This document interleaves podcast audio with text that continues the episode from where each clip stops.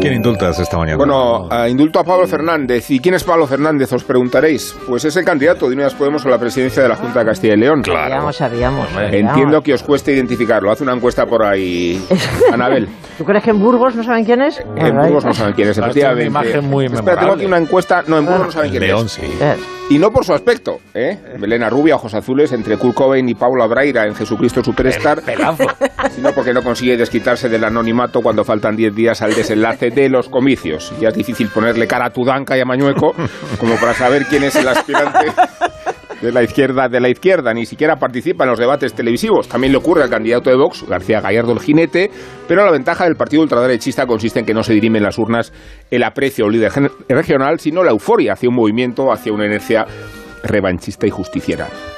La posición de Pablo Fernández, Gavilano Paloma, es anticíclica, porque Unidas Podemos se contrae y porque la posición de Alberto Garzón hacia las macrogranjas ha determinado el suelo y el techo del candidato común. 45 años, licenciado en Derecho, abogado, parlamentario en Madrid con un sueldo de 98.000 euros y portavoz nacional de Podemos desde 2021, aunque ni siquiera esta ventana le ha permitido posicionarse con verdadera fuerza. No es fácil llamarse Pablo en el partido de Pablo. Fernández es de León y allí se le conoce como el kiosquero, porque regentaba un kiosco de prensa. Así es que no puede decirse tampoco que Fernández sea un visionario. Igual cuando pierda las elecciones y lo haga con estrépito, eso dicen las encuestas, va el tío y funda un videoclub. Ahora llamarán los dueños de los videoclubs a decir siempre. Otra vez. meten, Otra vez. Otra vez. Tuvimos esa polémica ya con el sector Otra amor. vez, sí, llamarán. Y los Ay, también llamarán otra vez. Es que no generáis más que discordias entre la audiencia del programa.